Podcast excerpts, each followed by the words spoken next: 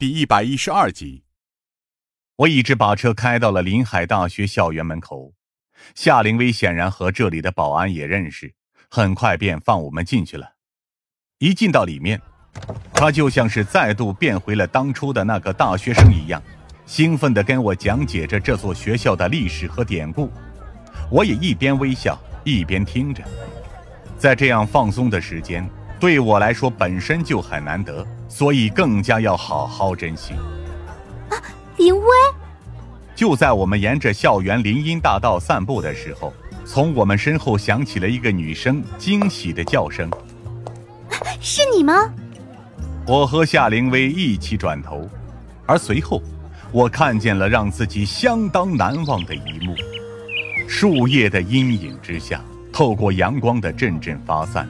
一个一身白裙的长发女性正站在我面前，尽管戴着一副厚重的眼镜，但也丝毫没有减少她靓丽出众的气质，甚至那张明艳的脸，让我这一切显得更加美好起来。我承认，就算是夏灵薇的气质摆在她面前，恐怕也显得相形见拙。落雪，夏灵薇惊喜地喊道。你怎么会在这里啊？夏灵薇显然和这位美丽的女性认识，两人似乎也是同龄人。我看着他们两个高兴的抱在一起，多少也有些感慨。这么多年没见，你还是那么飒爽。落雪笑着打量着夏灵薇的脸，而且呀，也还是这么年轻。那你也和以前一样漂亮。夏灵薇接话道：“哎，不对。”是更漂亮了。那之后，落雪才注意到了我。这是你男朋友吗？找到对象了，竟然也不通知我一声。夏灵薇微微脸红了起来。啊，不是，这位是张帆，是本市警局的警官，也是我的同事。我只是邀请他过来陪我走走而已。然后夏灵薇再为我介绍。这位是落雪，我的大学舍友和同学。也是我最好的朋友。落雪对着我恬静的低头，我也连忙还礼。她浑身上下几乎都透露出一股恬静美好的气质，让我多少也有些拘谨。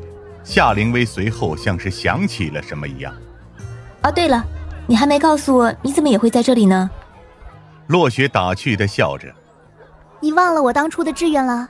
你选择了去当警察，我留了下来，现在是学校里的一名导师。夏灵薇吃惊不已。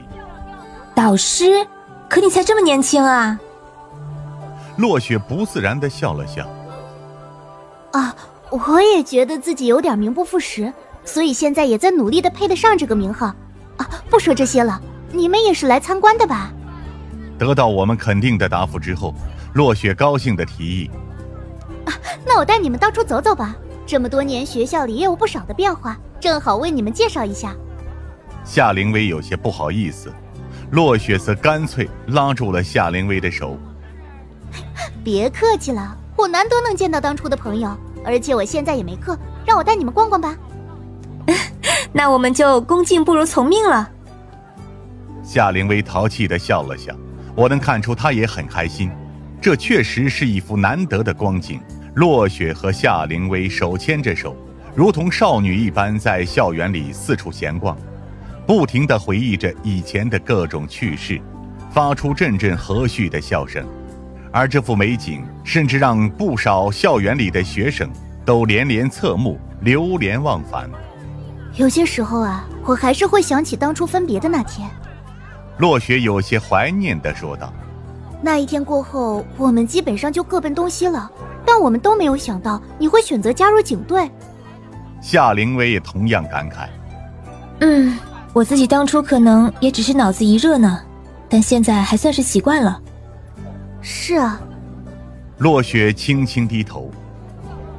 我们都选择了自己的人生。夏灵薇接着好奇的问道：“哦，对了，这么久了都不知道你的感情状况呢？怎么样？是不是还和当初一样，有不少人追求你啊？”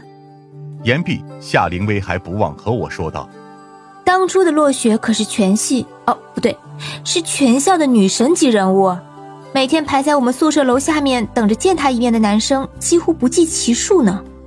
我能想象到那种画面，而且并不觉得这有什么不可思议的地方。毕竟落雪确实太过绝美，就像是荧屏里才能走出的那种惊世美女。